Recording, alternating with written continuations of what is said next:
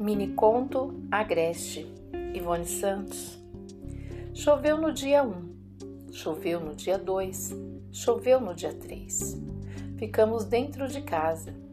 A panela de feijão ficou no fogareiro debaixo da chuva inexorável. As tataranas entraram na calça jeans que Adriana C estendera no galho da árvore de folhas alaranjeadas. E lá fora também deixamos o sonho reverso. De repente, a chuva pragmática, que molha e que também é triste, para no meio da noite blacouteada de breu. Por ora, nós então continuamos dentro de casa relembrando os contos de taverna do Álvares.